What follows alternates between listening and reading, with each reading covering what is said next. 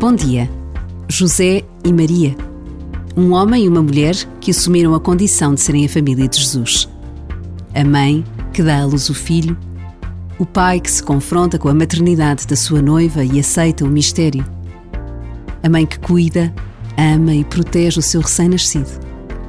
O pai que cuida, ama e protege aquele que lhe foi confiado. Na noite de Belém podemos aprender tanto sobre o amor que dá sem pedir nada em troca, que confia para lá dos limites, que se entrega sem fazer distinções. Por vezes, basta a pausa de um minuto para confirmarmos o que tantos nos dizem.